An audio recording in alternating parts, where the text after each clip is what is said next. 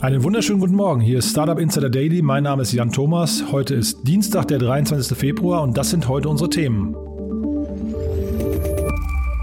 Erfolgreiches Börsendebüt für Lakestar Spec One. TransferWise mit neuem Namen.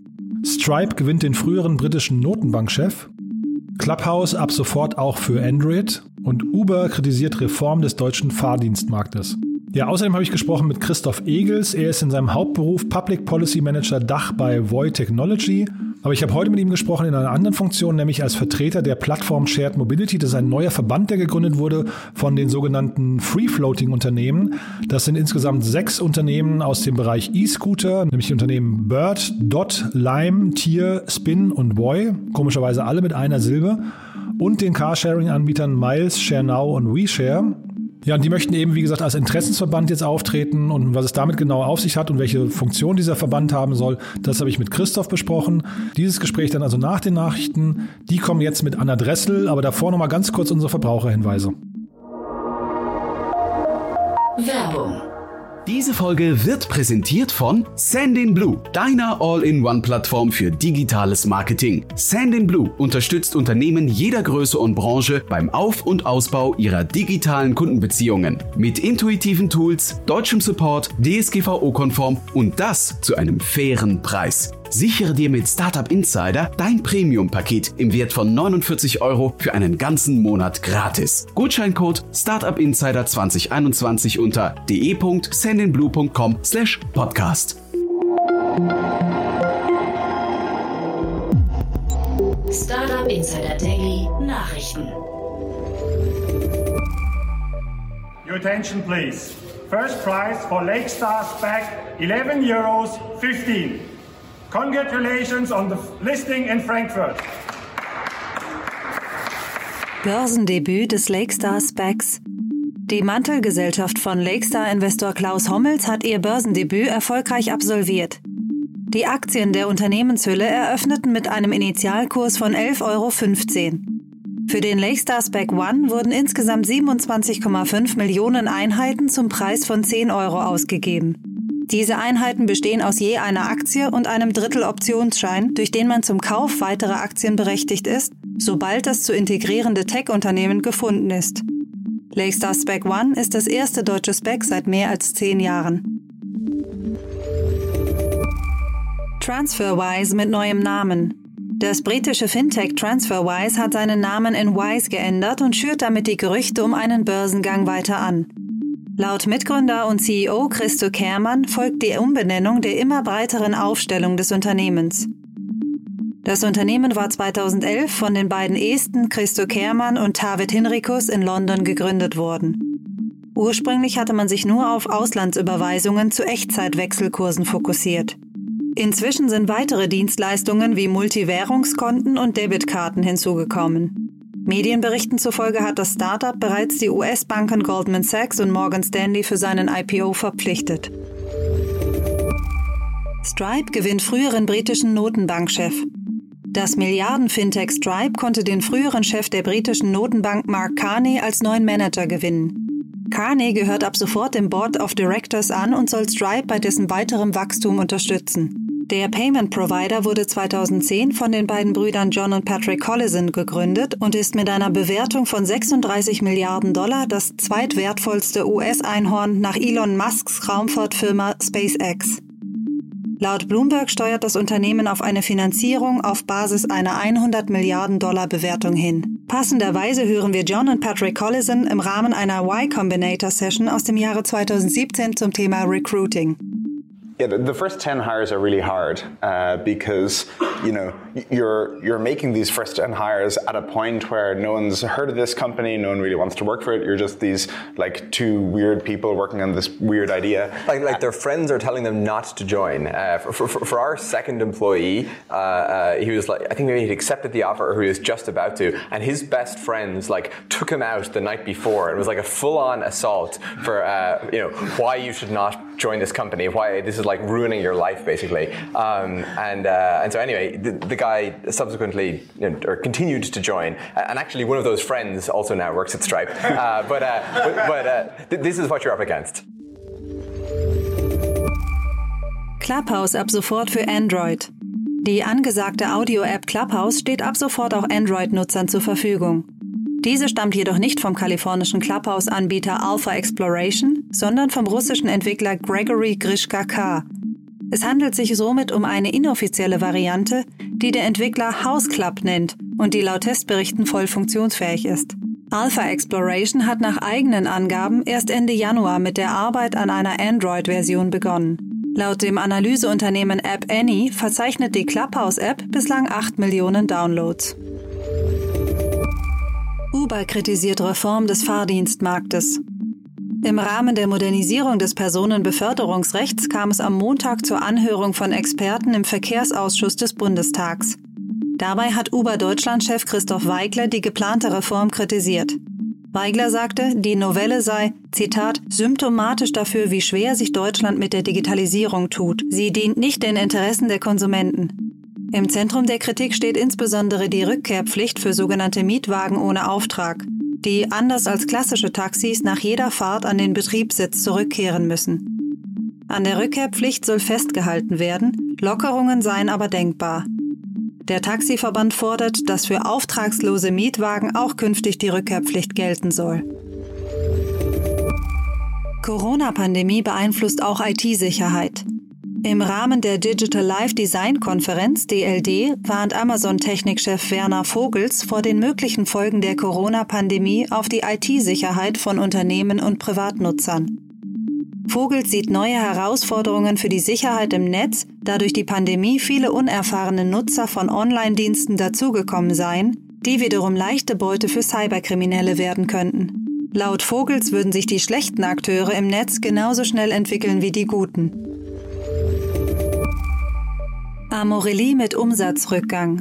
Der Erotikversender Amorelie hat seine Jahreszahlen für das Jahr 2019 veröffentlicht. Dabei wurde deutlich, dass der Umsatz im Vorjahresvergleich stagnierte. Insgesamt konnte das Unternehmen einen Nettoumsatz von 60,4 Millionen Euro verzeichnen. Auch das EBITDA hat sich von zuvor 7,8 Millionen Euro auf nun 1,7 Millionen Euro verschlechtert. Amorelie wurde 2013 gegründet und betreibt Online-Shops für Kunden in Deutschland, Österreich und der Schweiz sowie Belgien und Frankreich. Ich habe gemerkt, dass es im Grunde für jemanden wie mich, der ursprünglich Illustrator und Karikaturist werden wollte und Porträtmaler, gar nicht so eine unmögliche Sache war, auch Fotos zu machen, weil das im Grunde damit im, äh, im Zusammenhang steht. Karl Lagerfeld kommt in die Blockchain. Die Fotos des Anfang 2019 verstorbenen Modeschöpfers Karl Lagerfeld werden digitalisiert und per Blockchain-Technologie authentifiziert. Dies gab Rechteinhaber Erik Pfunder bekannt, der das über 80.000 negative umfassende fotografische Erbe Lagerfelds bewahren möchte. Zeitgleich soll jedes Foto dank Blockchain-Technologie zu einem Unikat werden. Erik Pfunder gilt als engster Vertrauter Lagerfelds und hat 36 Jahre lang mit diesem zusammengearbeitet. Lagerfeld selbst hatte zwar im Jahr 2000 mit der Digitalfotografie begonnen, nahm aber auch weiterhin analog auf. Nordhesse trollt Reddit und New York Post. Ein nach eigenen Angaben 29-jähriger Systemadministrator aus Nordhessen hat mit seinen Twitter-Postings zunächst die Reddit-Anleger-Community und anschließend eine Reihe größerer Medien in die Irre geführt. Unter dem Pseudonym TSLA Insider gab er sich als Mitarbeiter Teslas aus und behauptete auf Reddit, Tesla hätte gerade für 800 Millionen Dollar Bitcoin gekauft. Als dann Tesla kurz darauf tatsächlich Bitcoins für insgesamt 1,5 Milliarden Dollar kaufte, ging die vermeintliche Insider-Information viral und wurde von zahlreichen großen Medienhäusern aufgegriffen. Inzwischen hat der anonyme Tippgeber aufgeklärt, dass er zum einen kein Tesla-Mitarbeiter sei und das Posting während eines LSD-Trips verfasst hätte. Dass nun sämtliche Medien weltweit darüber schreiben, findet er, Zitat, irgendwie lustig und beängstigend zugleich. Und das waren die Startup Insider Daily Nachrichten von Dienstag, dem 23. Februar. Und damit zurück zu Jan Thomas. Startup Insider Daily Interview. Das waren also die Nachrichten mit Anna Dressel. Vielen Dank nochmal, Anna. Und damit gehen wir direkt rein ins Interview mit Christoph Egels, Public Policy Manager Dach von Void Technology und wie gesagt Vertreter der Plattform Shared Mobility, dem neu gegründeten Verband der sogenannten Free Floating Unternehmen. Ich spreche heute mit Christoph Egels und wir sprechen, weil ein Verband gegründet wurde. Ähm, da haben sich äh, ja, also insgesamt neun, wenn ich es richtig verstanden habe, neun Akteure der Sharing Mobility Szene zusammengeschlossen. Äh, Christoph, erstmal herzlich willkommen. Hallo Jan, äh, vielen Dank. Ja, ihr seid ja eigentlich Konkurrenten. Wie kam es denn jetzt zu dieser Allianz?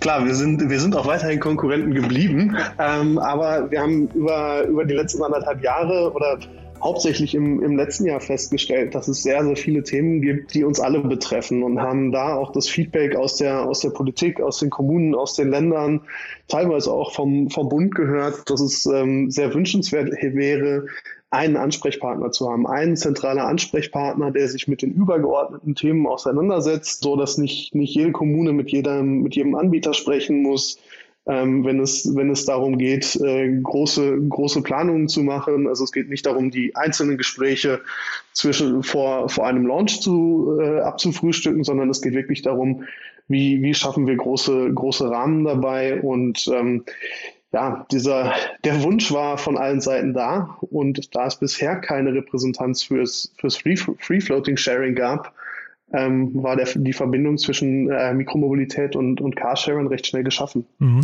Bevor wir jetzt über eure Agenda sprechen, vielleicht nochmal ganz kurz Free Floating. Warum jetzt, warum ist das für euch so ein eigener, so ein, so ein eigener Terminus? Aus, aus Nutzersicht kann ich den vielleicht gar nicht so richtig nachvollziehen, wie ihr das eigentlich könnt. Kannst du mal kurz einordnen, wo ihr da die Grenze zieht?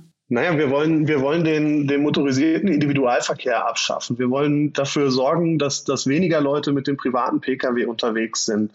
Und wir glauben eben nur, dass das Ganze übers Free Floating funktioniert, weil dann der Nutzer den, wie gerade schon gesagt, den Scooter oder das Auto vor der Nase hat. Wenn die, die Wahrscheinlichkeit, dass jemand ein, ein Carsharing-Fahrzeug nimmt, ähm, wenn er, wenn er aus Schöneberg nach Wedding möchte ähm, und die, die Bahn gerade nicht fährt oder er, er viel zu transportieren hat, aber erstmal bis zur nächsten Station laufen muss, wird es, wird es schwierig. Dann wird am Ende doch wieder aufs eigene Auto zurückgegriffen, beziehungsweise gar nicht erst überlegt, das eigene Auto abzuschaffen. Also das, das ist, glaube ich, dieser, dieser ganz große Use Case, die, die Nähe und die Vergleichbarkeit zum persönlichen Beförderungsmittel, was dann in, in vielen, vielen Fällen das eigene Auto ist.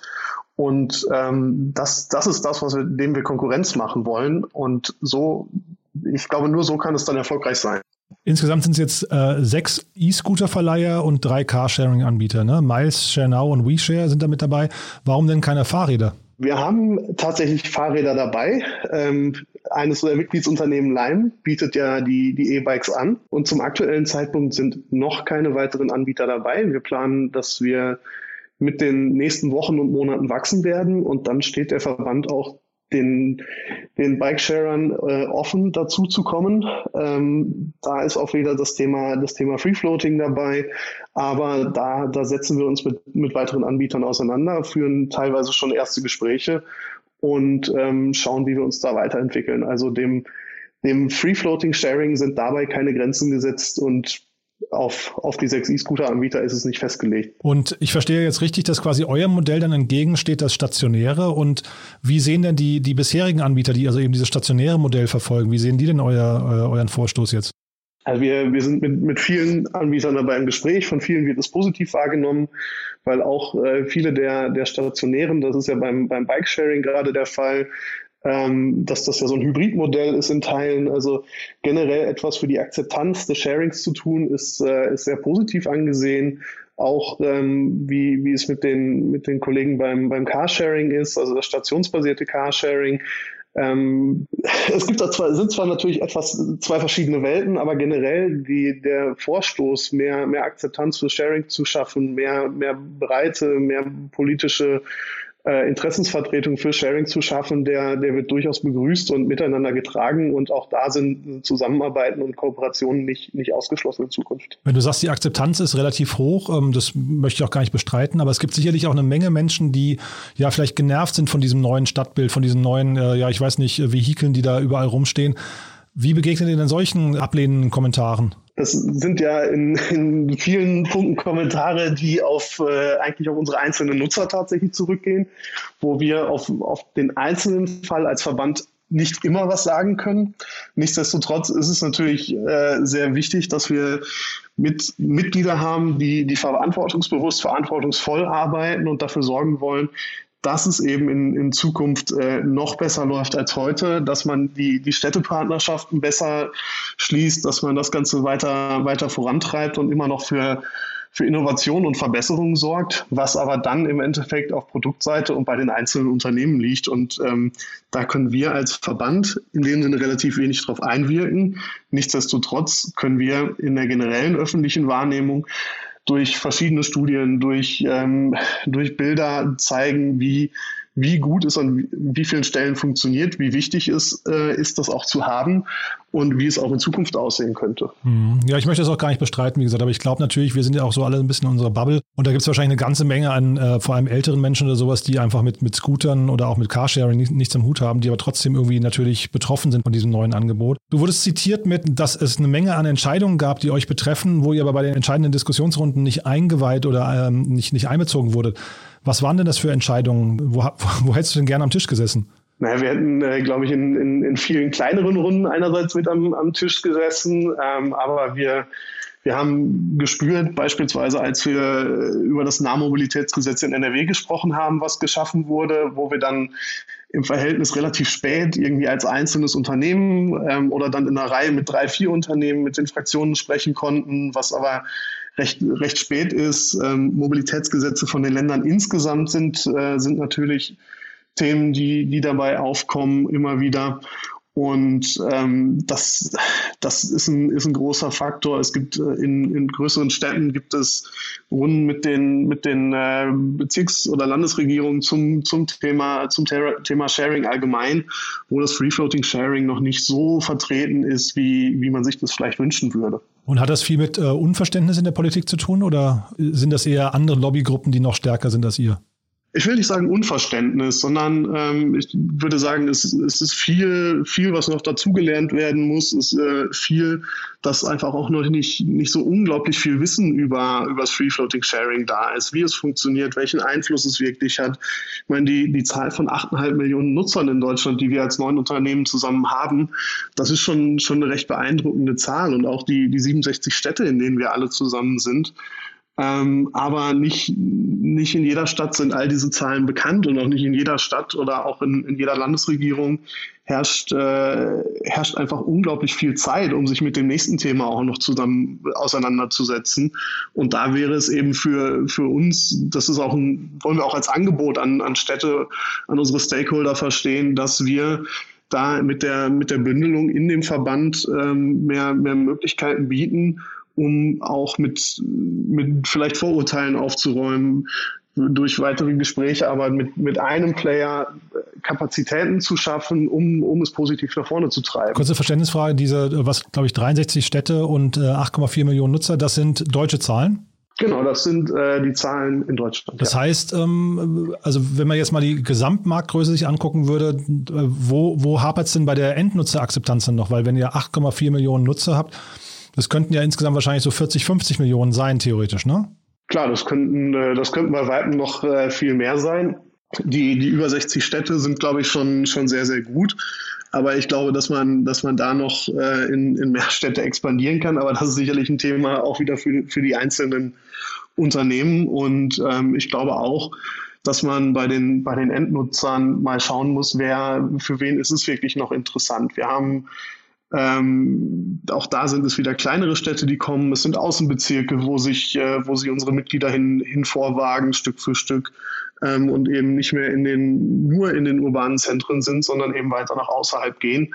Aber ich glaube, wie, wie, wie die Mitglieder einzeln schon zeigen, ähm, es ist ein, ein wachsender Markt. Bei, den, bei der Mikromobilität ist er eigentlich erst anderthalb Jahre alt in Deutschland, so dass ich da glaube, dass das bestehende Potenzial noch, noch deutlich ausgeschöpft, äh, weiter ausgeschöpft werden kann. Mhm. Ja, wahrscheinlich ist es ja wirklich auch nur ein Thema ab einer gewissen Stadtgröße. Ne? Da habe ich jetzt gerade eigentlich falsch gerechnet. Mal doch nochmal zum Schluss vielleicht, äh, um so einen positiven Ausblick zu geben, Christoph, wenn du dir wünschen könntest, äh, Deutschland 2030, die Innenstädte, wie sehen die denn aus? Mobilitätsseitig natürlich. Wir, wir haben Mobilitätshubs in, äh, in, in möglichst vielen Städten. Wir sind etwas oder deutlich weiter weg vom, vom Privatauto und schaffen wirklich Räume, Räume zum Leben äh, und kombinieren diese mit Mobilität und äh, stolpern nicht mehr über, über Parkplätze, über falsch geparkte Privat-PKWs, die, ähm, drei Wochen lang dort stehen, ohne dass sie bewegt werden, sondern Mobilität heißt Bewegung. Mobilität heißt nicht nur, heißt nicht irgendein ein Fahrzeug drei bis vier Wochen im öffentlichen Raum abzustellen und äh, es wird nicht bewegt,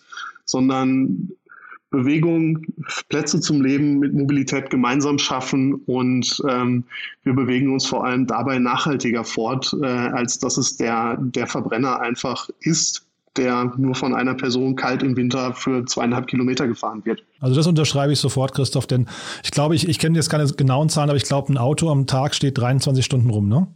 So ungefähr ist die Zahl, ja. Und sonst wird es mit 18 km/h ungefähr durch die Stadt gefahren, durch den Stau gequält. Okay, von daher also Mission verstanden. Wir behalten es im Blick. Äh, Christoph, vielen Dank, dass du da warst und bis bald hoffentlich, ja? Sehr gerne. Bis dann. Ciao. Ciao. Startup Insider Daily, der tägliche Nachrichtenpodcast der deutschen Startup-Szene. Das war also Christoph Egels von Void Technology bzw. von dem Verband Plattform Shared Mobility. Und äh, ja, damit sind wir durch für heute. Ich hoffe, ihr konntet was mitnehmen. Ich hoffe, es hat euch Spaß gemacht. Wir hören uns morgen wieder in alter Frische. Vergesst bitte nicht, diesen Podcast weiter zu empfehlen. Gerne auch auf iTunes bewerten, dann helft ihr uns, diesen Podcast bekannter zu machen und äh, sorgt dafür, dass mehr Leute ihn hören. Ansonsten wünsche ich euch noch einen erfolgreichen Tag und wir hören uns morgen wieder. Bis dahin, ciao.